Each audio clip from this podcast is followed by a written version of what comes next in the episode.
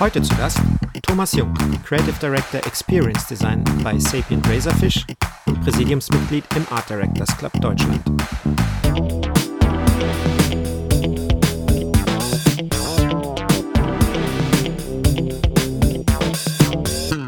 Was tut ein Experience Designer? Als ich mit, mit digitaler Kommunikation oder dem gesamten äh, Feld digital angefangen habe, da hat halt der Designer alles gemacht. Da war der Designer teilweise der Konzepter, da war der Designer teilweise der Visual Designer, da war der teilweise äh, war der Designer teilweise der User Experience Designer, was sich dann immer mehr über die, über die Jahre in Gewerke getrennt hat. Und jetzt geht es eigentlich wieder ähm, geht es eigentlich wieder zurück, dass man von der User Experience spricht, die jetzt noch weiter gefasst wird, da es halt ähm, nicht nur viele Kanäle und viele Touchpoints gibt, sondern auch ähm, ein, ein, eine übergreifende Wahrnehmung davon, wie ich mit einem, mit einer bestimmten, mit einem bestimmten Publikum in Verbindung trete. Und die, dieses, dieser Gedanke der User Experience ist eigentlich de, äh, das, wie du mit einem bestimmten Sujet in Verbindung trittst. Mhm. So, und das kann ein Produkt sein, das kann ein, ein, äh, eine Firma sein und das kann aber auch ein Thema sein. Und je nachdem, wie ich damit mich auseinandersetze, das ist eigentlich die User Experience. Und da spricht man dann auch von der Journey, die jemand zurücklegt und so weiter. Also, also die, die, man, man schaut sich halt den ganzen Prozess an, wie jemand interagiert sozusagen. Jetzt werden wahrscheinlich die meisten die nicht aus dem Fach kommen, äh, zuerst mal daran denken, ja, das ist ja vor allem auch, wie es aussieht und ähm, genau. doch sehr viel Design. Ähm, äh, wo unterscheidet sich das von, von der typischen Designer-Tätigkeit? Ich glaube, das ist, äh, kann man sich so vorstellen, dass man, ähm, wenn man ein Haus baut und das schick anmalt, dann werden Leute, die vorbeigehen, sagen, ja, boah, das ist ja cool, das sieht ja schön aus. Aber die Leute, die da drin wohnen oder die Leute, die äh, die Dusche im Wohnzimmer haben oder äh, das äh, Fenster nicht im Bad oder wie auch immer. Ne? Also wo, wo, einfach Benutzungshürden innerhalb der, der Benutzung des, des kompletten Hauses sind, die werden sagen, ja, das funktioniert aber nicht. Es mag von außen schön aussehen, aber innen drin ist es halt kein, äh, erfüllt es meine Bedürfnisse nicht. Ja? Und, ähm, das ist eigentlich der, der, die Idee des User Experience, dass du hingehst und planst, wie verhält sich denn jemand. Also da gibt es die Methode der Personas, wo man sich dann nicht Zielgruppen, sondern tatsächlich einzelne Menschen vorstellt, die dann sich mit einem Thema auseinandersetzen und mit denen lässt man dann über, da gibt es unterschiedliche Modelle, aber meistens geht es in Richtung Prototyping, dass man sich dann überlegt, okay, was braucht er denn für Informationen, auf welchem, von welchem Punkt kommt er in mein, in mein Universum rein ähm, und wie schicke ich den halt also auf welchem Weg durch das Universum und wo betritt er in Verbindung und wie schaffe ich es halt diese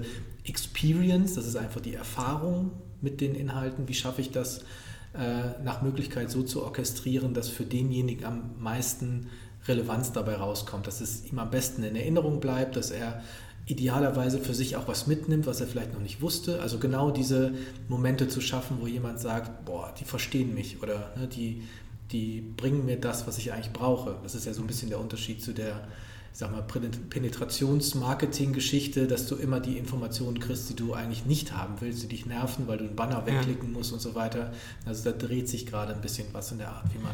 Das heißt, das muss ja ganz tief verwoben sein mit der Produktentwicklung eigentlich schon, oder kann man das noch aufsetzen? Idealerweise ist das so. Also es, wir, wir sind ja äh, wir denken ja auch sehr stark in, in, digitalen Transformationsthemen und wenn man jetzt über, du hast jetzt zufällig die das äh, Nike Plus Band an deiner, an deiner Uhr dran, wenn man äh, über solche Produkte nachdenkt, dass ähm, und Nike war da relativ früh, dass die gesagt haben, okay, wir, wir designen eigentlich Services, die unsere Kunden nutzen wollen und die Hardware, also die Schuhe, die Produkte, die Uhr, die, das, das Band oder so weiter, das sind eigentlich nur die Vehikel, um die Services nutzen zu können. Und diese, diese Denkweise, also wir sind nicht mehr die Verkäufer von Produkten im physikalischen Sinne, sondern wir, sind, wir, wir erschaffen eigentlich eine Art von Ökosystem, das mit, in das unsere Kunden sozusagen eintauchen und äh, unsere Services dazu nutzen, ihre eigenen Bedürfnisse zu befriedigen. Das ist eigentlich so der Hintergrund. Das heißt, Nike ist gar kein Schuhhersteller?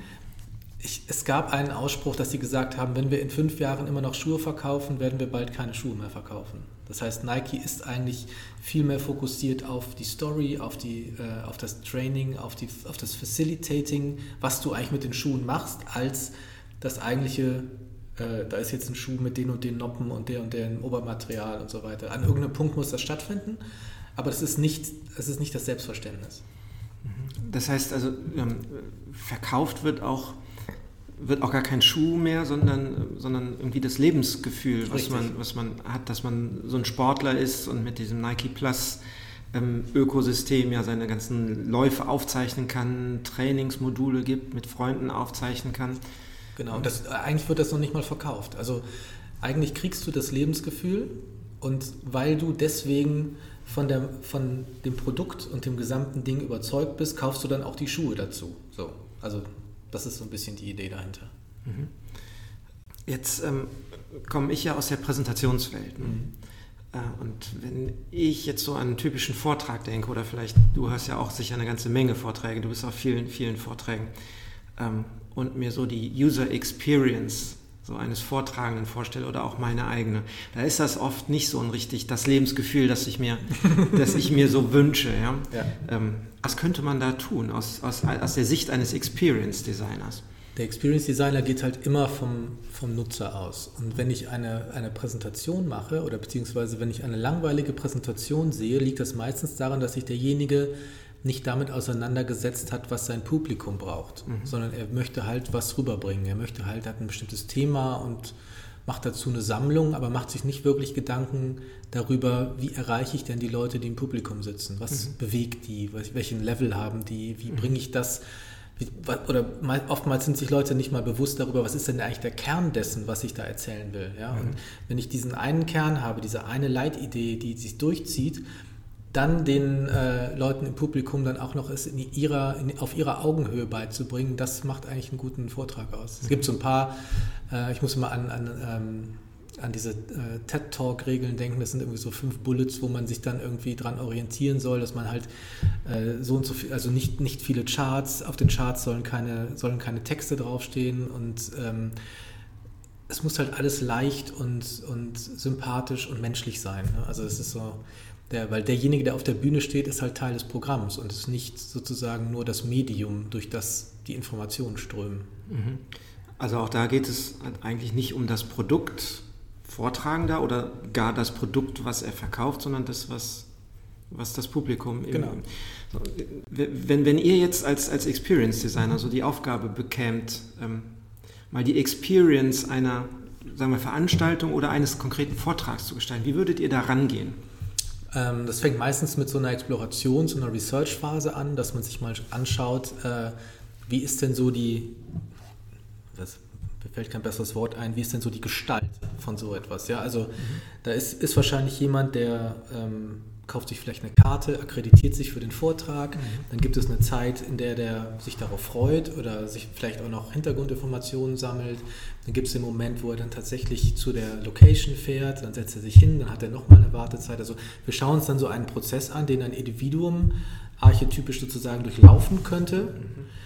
ähm, und schauen aber auch an, wie sind denn, äh, ich sag mal, die Medien im Sinne von unterschiedliche Vortragsarten, gebaut. Also wenn du jetzt eine Steve Jobs Keynote anschaust oder ja. einen Vortrag von jemand, der bei SAP irgendein äh, System verkaufen will, die sind wahrscheinlich relativ unterschiedlich. Mhm. Äh, wie nimmt man die denn auseinander? Und vielleicht macht man sogar eine Art Scoring, dass man sagt, okay, das, diese, dieser Vortrag war für die Funktion des ähm, äh, des Übertragens von Pioniergeist sinnvoll und diese Präsentation war für die Vermittlung von Informationen sinnvoll. Also es kann ja auch sein, dass jemand mit der Erwartungshaltung in einen Vortrag reingeht, ich brauche Informationen, ich habe noch keine Ahnung, ich möchte einfach äh, mein, die Landkarte der Welt haben und den Punkt, wo bist du und das kann dann auch ein sinnvoller Vortrag sein. Ja. Also und, und wenn ihr jetzt eine Experience oder, oder ein, ein Produkt ähm, geholfen habt, so, so, so, zu gestalten. Wie bewertet ihr dann anschließend, dass das jetzt eine gute Experience ist? Gibt es da, da, Metriken oder genau. ist das ein Bauchgefühl? Das ist, ist, ein früher Prozess, dass man quasi KPIs aufstellt, also Key Performance Indikatoren, mhm. die man mit, mit dem Auftraggeber oder dem Kunden, je nachdem, äh, abspricht, dass man sagt, okay, wann ist denn für euch die Aufgabe gelöst, da ein gutes Produkt draus zu machen? Das sind Sachen, äh, das sind Dinge, die äh, die messbar sein müssen und das mhm. sind Dinge, die in einem bestimmten Rahmen auch ähm, einen, einen Einfluss darauf haben, wie du ein Produkt entwickelst. Und aber die KPIs, die am Anfang festgelegt werden, ähm, können sich über den Zeitraum der Produktion verändern. Und nachdem sozusagen der erste Prototyp erstellt wurde, machen wir dann Tests, machen wir, überlegen wir halt, lassen das halt auf eine, eine äh, ich sag mal, unbedarfte Userschaft los, in welcher Form auch immer. Es gibt irgendwie unterschiedliche Mechanismen, dass man sagt, okay, wir machen einen Beta-Test oder äh, wir machen einen Silent Lounge und lassen nur bestimmte Leute da drauf und so weiter. Und daraus lernt man dann, ähm, wie sich Leute auf einem Produkt verhalten, wie Leute, was es für, für, Resonanzen gibt und dann wird es halt kontinuierlich äh, weiter optimiert. Und das ist, glaube ich, auch so ein anderes Ding. Also wenn du, weiß nicht, bis vor zehn Jahren war halt an dem Punkt, wo du das Produkt abgeliefert hast, war es halt fertig. Und es gab dann halt noch ein paar Iterationen, weil irgendwelche Bugs gefixt werden mussten, aber eigentlich war der Dialog mit denen, die es eigentlich benutzen, gar nicht aufgemacht oder gar nicht eingepreist. Ne? Erst wenn dramatische Probleme aufgetreten sind, ja. ist man hingegangen und gesagt, ja, was stimmt denn damit eigentlich nicht? Ja. Wir, wir gehen eigentlich jetzt hin als äh, wenn du über User Experience nachdenkst, sagt, okay, das ist, ein, ist ein erster Wurf. Also ob unsere Thesen und unsere, unsere Annahmen überhaupt stimmen, müssen wir eigentlich dann rausfinden, wenn wir ein Produkt haben, was wir mit Leuten testen können. Und deswegen gibt es ja diesen Ansatz des Lean UX, also die runtergedampfte äh, Entwicklung von, von schnellen Prototypen, dass man sagen kann, ich möchte so schnell wie möglich ein anfassbares Produkt haben, wo ich sehen kann, also MVP, Minimal Viable Product, dass alles das kann, was nachher wichtig ist für das Produkt, aber ja. auch nicht mehr. Ja. Und das testet man dann tatsächlich mit Leuten und sagt, ähm, okay, du bist, äh, du hast jetzt eine bestimmte, eine, eine bestimmte Intention, das zu benutzen, mach das doch mal. Oder schau dir mal an, erfüllt das die, die Möglichkeiten, die du brauchst. Ja, wenn ich jetzt nochmal zurückdenke an dieses Nike-Beispiel, mhm. wo wir gerade gesagt haben, es geht um ein Lebensgefühl. Ne? Wie misst man denn besseres Lebensgefühl. In der Nutzung der, äh, der Möglichkeiten, die dir zur Verfügung stehen. Also du kannst natürlich nicht sagen, äh, ich messe, äh, klar kannst du eine qualitative Befragung machen, das ist aber hochkomplex und der Outcome ist auch nicht so oft äh, so aussagekräftig, dass man da, davon was ableiten könnte, aber du, du machst halt den, ähm, den, den Erfolg von etwas eigentlich an der, ähm, an der Interaktion mit deinen mit deinen Tools und an der privaten Äußerung der Leute mhm. äh, deutlich. Ne? Also wenn, wenn ich sage, wir bauen ein Lebensgefühl auf, dann ist das ja eine Art von ähm, Kampagne ist das falsche Wort, aber eine Art von, von äh, Aufbau von, von in sich verschachtelten Kommunikationsbausteinen. Und je nachdem, wie die genutzt werden und welche Reaktionen die auslösen und wie auf Posts reagiert wird, äh, zum Beispiel, kann man dann sagen, okay, das, äh, das ist die richtige Richtung, das ist die falsche Richtung. Das da dann kontinuierlich abzulesen, okay, welche Resonanz hat das denn? Ne? Also das ist oftmals quantitativ, aber jetzt mit neuen Tools, die jetzt auf den Markt kommen, mit künstlicher Intelligenz und so weiter, geht es halt auch in so eine Social Listening Richtung, dass viele Marken hingehen und sagen, okay, wir haben jetzt bestimmte Keywords, die spannend sind und äh, lesen dann ganz gezielt die Posts, die sich um unser Produkt oder auch um unsere Branche drehen und lernen daraus, wie Leute darüber reden, was denn relevant für die ist, um dann darauf wieder zu reagieren. Ist das vielleicht auch der Grund, warum ähm, dieses, äh, diese Disziplin erst mit dieser digitalen Transformation erst so richtig an Fahrt aufgenommen hat? Ja. Weil man erst im Digitalen überhaupt die Möglichkeit hat, dieses ständige Iterieren zu machen, das schnelle Reagieren und ja, ein Produkt, Produktionsprozess eben mühsam angebracht. Also ein Auto kann ich nicht nach, nach drei Wochen komplett neu designen, weil ich feststelle, dass die User Experience falsch ist. Ja. Also ich, ich, glaube tatsächlich, dass wenn du dir Leute wie Dieter Rams oder, oder Frog Design oder so anschaust, die Produkte erstellt haben für Leute, ja. denen wird das, denen ist das, für die ist das ein alter Hut. Ja, also die denken über solche Momente nach. Mhm. Aber da ist jetzt, aber da, die Prozesse eines, eines realen Produktes da sind auch viel langwieriger und langfristiger. Ähm, ein Designer lernt im Studium Design Thinking, ja, also äh, problemorientiert an bestimmte Sachen heranzugehen. Das sind alles Dinge, die ähm, jetzt gerade so zusammengesteckt werden, dass sie äh, zusammen mit Unternehmen funktionieren können. Das heißt, eigentlich wird so eine, so eine Denkweise jetzt in Unternehmen getragen, um daraus wieder für das Unternehmen selber einen Kulturwandel zu schaffen, der das Unternehmen auf eine sag mal, agilere oder, oder leanere Basis stellt, um schneller auf Änderungen im Markt reagieren zu können. Mhm. Es wird ja oft und gerne auf die träge deutsche Wirtschaft und das ja. mit dem behäbigen ähm, Mittelstand und so ge geschimpft, auch auf die Großkonzerne. Wie ist das in deiner Wahrnehmung? Habt ihr da, stoßt ihr da auf Widerstände in den, in den Unternehmen oder dass Kunden gar die Hände über den Kopf zusammenschlagen und sagen, um Gottes Willen, bleibt uns weg davon? Das funktioniert doch bisher gut. Wir haben ja das große Glück, dass wir ähm, äh, meistens relativ oben mit relativ großen Konzernen reden. Und ähm, da gibt es inzwischen auch die die Erkenntnis, dass es eine Notwendigkeit gibt, auf solche verändernden Umstände zu reagieren. Also ich sage jetzt mal, einen kleinen Mittelständler davon zu überzeugen, dass er äh, in einen digitalen Markt gibt, wenn äh, nur 10% der Mitarbeiter überhaupt was davon gehört haben, dass jetzt äh, ein, eine digitale Umwälzung kommt und die immer noch Faxe schicken, wird schwierig. Ja. ja das heißt, da muss schon eine, eine, eine, eine eine Form des Schmerzes im Unternehmen da sein. Also entweder sind das einbrechende Revenues oder das sind ähm, äh, äh, abbrechende, äh, die Kundenkontakte funktionieren nicht mehr so gut oder ne, also oder das, die Produkte äh, werden halt nicht mehr richtig wahrgenommen. Solche Geschichten führen dann oft dazu, dass sich dann jemand fragt oder ein Unternehmen fragt, okay,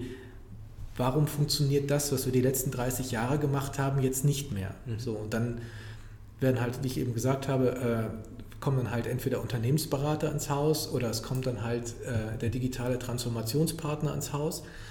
Aber wie dem auch sei, das, es geht eigentlich für das Unternehmen darum, einen ein Cultural Shift hinzubekommen, einen kulturellen Wandel im Unternehmen hinzubekommen, dass halt nicht mehr reagiert wird, sondern dass ein kollaborativer, agiler Prozess innerhalb des Unternehmens entsteht, der sich halt über Silos hinwegsetzt. Das sind so äh, das sind so eingekesselte Stränge, also wie man das kennt, so der Vertrieb hat sein eigenes, der, äh, die Website hat seine eigene Abteilung, der, keine Ahnung, der Market, das Marketing hat seine eigene Abteilung und die reden auch nicht miteinander. Mhm.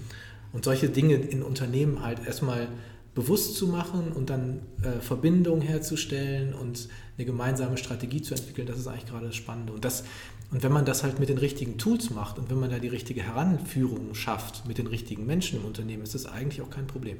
Mhm. Kommt es da nicht auch zu, zu, Missverständnissen? Also bei Experience, also Erlebnis auf Deutsch, da, das klingt ja so nach, wir müssen jetzt ein Spektakel erzeugen, ne? die mhm. Leute müssen begeistert sein, wenn sie mein Produkt, ähm, äh, mein Produkt nutzen. Das führt vielleicht zu einer Erwartungshaltung, dass es jetzt um, ja ich sag mal, das Feuerwerk geht, was mhm. man da entbrennen muss. Ähm, aber das ist es ja, glaube ich, nicht, genau was ihr sucht. Ja. Genau. Es, es, es gab jetzt über, über lange Jahre die, oder lange Jahre ist auch falsch gesagt, aber wenn, wenn du das User Experience Design der letzten Jahre anschaust, dann ging es halt immer, immer darum, einen möglichst glatten User Flow hinzubekommen, möglichst wenig Absprungmöglichkeiten für den User und äh, nach Möglichkeit kriegt er überhaupt nicht mit, was er, was er da gerade macht. Also ich denke gerade an so einen Checkout-Prozess oder so, mhm. wenn du was gekauft hast und dann tust du es in den Warenkorb und dann musst du noch deine Informationen eingeben, sowas wäre so ein typischer User Experience-Fall. Ähm, und es geht heute, gibt heute eigentlich so eine Gegenbewegung wieder, dass du, dass du bewusst kleine Störer einbaust, um in einem Prozess einen, einen Moment des Innehaltens zu produzieren, damit jemand sich das auch merkt, damit jemand merkt, okay, Moment mal, da ist ja was neu, da ist ja was spannender, da ist ja was anders als normalerweise und sich deswegen merkt, die machen das aber gut. Mhm. Ja, also es muss ein positiver Effekt sein, also ne, so, so ein Moment, wo ich dann denke, okay, das, äh, das gibt mir jetzt tatsächlich einen Mehrwert. Das kann in einem, äh, keine Ahnung, es könnte in einem, einem Checkout-Prozess, könnte es zum Beispiel ein Abspeichern des Warenkorbs für später sein oder das Weitersenden an meine Freundin und die sagt dann, was ich bestellen soll. Also so Kleinigkeiten einfach, ne, die, die äh, Zusatzfunktionen sind, die dann aber in dem Prozess, aus dem Prozess sozusagen etwas Kollaboratives machen, etwas Gemeinsames machen, etwas machen, was mich nicht mehr alleine zurücklässt in meiner Isolation vor dem Bildschirm. Mhm. Und ist das dann noch im Sinne desjenigen, der vor dem Bildschirm sitzt, oder ist das nicht primär Interesse des Verkäufers? Ja, das ist immer schwer zu sagen. Also wir sehen uns eigentlich als Advokaten der User. Mhm. Also wir wollen, äh, wir müssen immer stark dafür kämpfen, halt nicht die Interessen des Unternehmens zu weit nach vorne zu holen, weil wenn du das, wenn du, wenn du die Interessen des Unternehmens so weit nach vorne holst, bildest du nachher halt auch eine Struktur und eine Denkweise des Unternehmens ab, die halt relativ undurchdringbar für einen Nutzer sind, weil wenn die haben halt ein bestimmtes Sortiment, die denken in bestimmten Produktzyklen, die haben äh, keine Ahnung, äh, bestimmte Saisons, in denen sie irgendetwas Bestimmtes machen, was aber von draußen nicht erkennbar ist. Das heißt, die äh, haben ihr eigenes Jägerlatein entwickelt über die Jahre mhm. und dieses Jägerlatein musst du eigentlich erstmal nehmen und übersetzen für diejenigen, die mit dem Unternehmen in Verbindung treten wollen. So, und an der Stelle gibt es halt äh, viel Reibung, würde ich mal sagen. Also weil du musst dann sagen, okay, das interessiert keinen, dass der, ob der jetzt mit eurer Sales-Abteilung redet oder mit eurer Marketing-Abteilung. Der möchte eigentlich das, was für ihn am Ende seines Prozesses steht, was er sich davon erwartet. Mhm. Und deswegen müssen wir keine müssen wir eine Seite nicht nach euren Abteilungen klassifizieren, sondern dann müssen wir halt die Informationen danach klassifizieren, was interessiert denn jemand und wie schaffen wir das, den charmant dann auf den Diskurs hinzuleiten. Tatsächlich, wenn man ja so draußen rumläuft oder durchs Web surft, ähm, ist das ja eher die Regel. Ja. Ne? Also wird man nicht irre, wenn man mit dem Blick eines Experience Designers durch die Welt geht, weil man ständig denkt, warum zählen die nicht mal eins und eins zusammen? Ja, das passiert. Aber das passiert ja auch als, keine Ahnung, das passiert ja, glaube ich, immer, wenn du, wenn du dein Gehirn nicht morgens an der Garderobe abgibst, wenn du deinen Job machst. Also du hast halt, du siehst halt oftmals den Wald vor lauter Bäumen nicht. Also und gerade wenn du in ein, in ein, ähm, in ein Unternehmen reinkommst, was tatsächlich seit, und ich habe das schon erlebt, seit 50 Jahren gewachsen so denkt, dann hinterfragst du solche Dinge auch nicht mehr, sondern dann sind halt so ein bisschen wie, ähm, wenn du geboren wirst, hinterfragst du nicht deine Eltern. Ja? Also du, das, das, das versackt dann so in, im äh, Betriebssystem ja. von dir. Ja. Und du, du müsstest dich dann, müsstest dann eigentlich wieder den Schritt zurückgehen. Und deswegen ist es halt auch so wichtig, jemand von außen in dein Unternehmen reinzulassen, der mit dir zusammen sich die unterschiedlichen Gegebenheiten anschaut und sagt, aber warum macht ihr das denn so? Ne, also weil du wirst an irgendeinem Punkt blind dafür. Mhm. Deswegen, ich bin da nicht böse, aber ich denke so, äh, ich weiß dann genau, wie der Hase gelaufen ist, warum das dann zu so einem Ergebnis gekommen ist. Das heißt, wenn man das jetzt weiterdenkt, richtig gutes Experience Design kann man gar nicht ohne Hilfe von außen schaffen? Es ist immer Kollaboration. Also es ist immer, also du kannst dir auch jemand reinholen, der neu ist. Du kannst auch ähm, Workshops machen, in denen, in denen man sich zwingt dazu, mit einer Design Thinking Methode oder anderen Kreativtechniken an bestimmte Probleme heranzugehen. Aber das ist natürlich ein, ein langwieriger Prozess und das ist auch relativ ergebnisoffen, was dabei rauskommt, ähm, wenn du das in deinem eigenen Universum machst. Das heißt, eigentlich bräuchte man wahrscheinlich ein Experience Design eines Entwicklungsprozesses in einem Unternehmen, damit man möglichst möglichst diese ganzen Gedanken auch schon während der Entwicklung mit berücksichtigen das kann. Das ist auch gerade, also die Unternehmen, mit denen wir arbeiten, ähm, haben das verstanden, dass man sich halt entlang von solchen äh, UX-Methoden aufstellt im Unternehmen. Also das, was ich eben gesagt habe mit Sales und Marketing und so weiter. Es macht eigentlich oftmals viel mehr Sinn, dass sich jemand auf, also eine User Journey ist halt Discover, äh, Convert und Retain, ganz platt gesagt. Also ich entdecke ein Produkt, ich äh, kaufe es oder werde da, mache es zu meinem und dann bleibe ich halt dran, mich mit dem Produkt weiter auseinanderzusetzen. Das sind so drei grobe Punkte in der User Journey und es macht eigentlich viel mehr Sinn, in einem Unternehmen alle Services und alle, alle ähm, Meinungen dazu zu bündeln anhand einer User Journey zum Beispiel und sich dann anzuschauen, okay, wie sprechen wir denn mit, den, mit unseren Benutzern an unterschiedlichen Punkten dessen, wie sie sich mit uns auseinandersetzen. Mhm. Gibt es denn irgendein Beispiel, wo du sagen würdest, was dir in letzter Zeit begegnet ist, wo das ganz außergewöhnlich gut gelungen ist?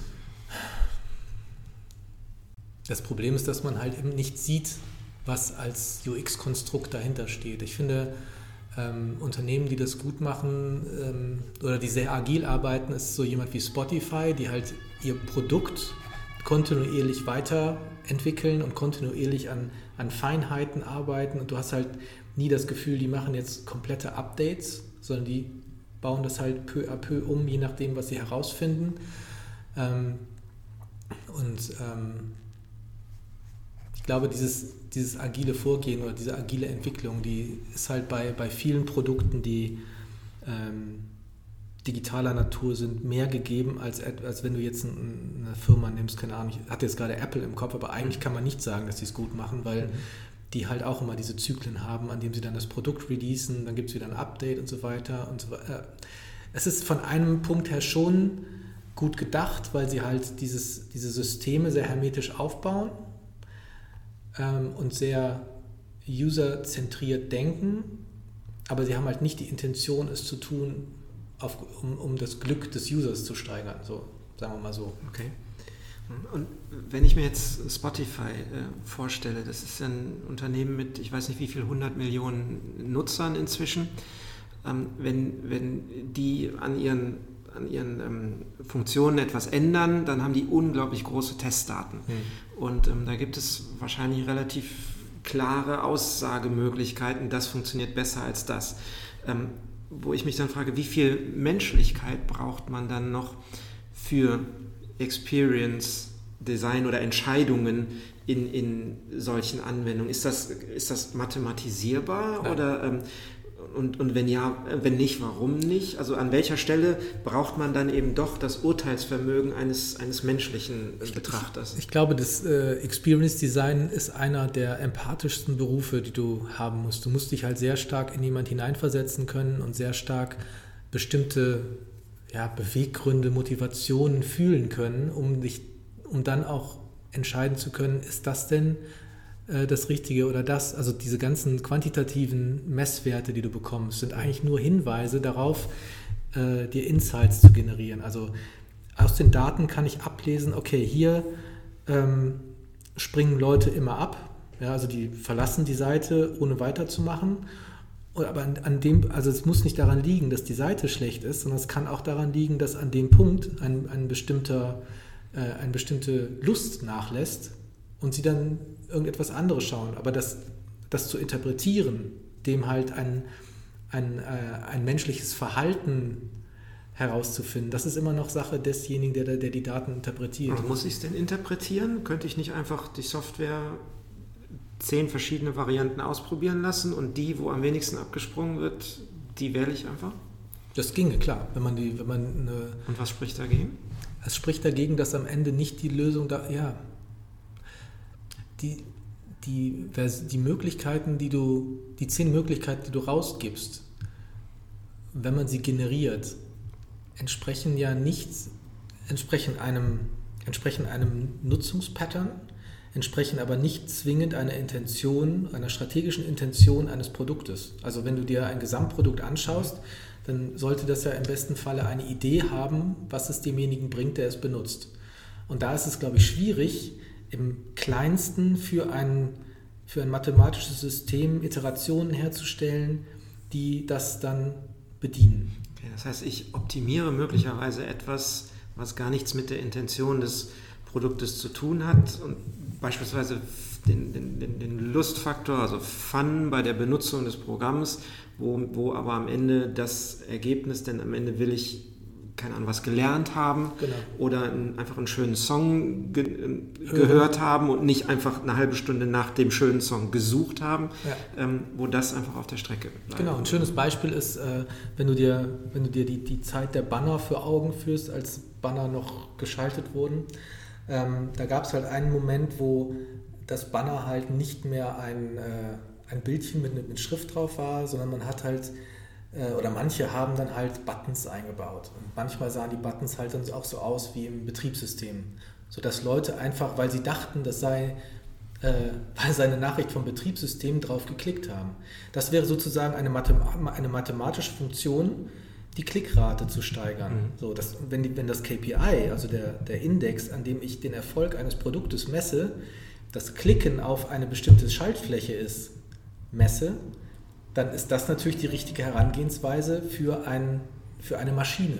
Entspricht aber nicht der eigentlichen Intention. Ich möchte jemand mit einem Inhalt, der ihn vielleicht interessiert, so in Verbindung setzen, dass er daraus etwas für sich zieht. Ja? Und am Ende der so relevant ist, dass er vielleicht sogar ein Produkt kauft, was damit assoziiert ist. Also klar kann man das, also man kann mit, man kann viel tricksen, aber ich glaube, dass komplett durchzuziehen und da die, die Intention beizubehalten und die, die, ähm, die eigentliche Aussage eines Produktes, sodass du nachher als Nutzer das Gefühl hast, okay, ich weiß in jedem Moment, wo ich mich hier bewege, wie ich das Produkt bedienen kann und ich kriege immer das, was ich will und das, was ich brauche. Das sind nämlich zwei unterschiedliche Dinge. Also mhm. man sagt immer, das ja. Internet gibt einem das, was, äh, was du willst, aber nicht das, was du brauchst. Mhm.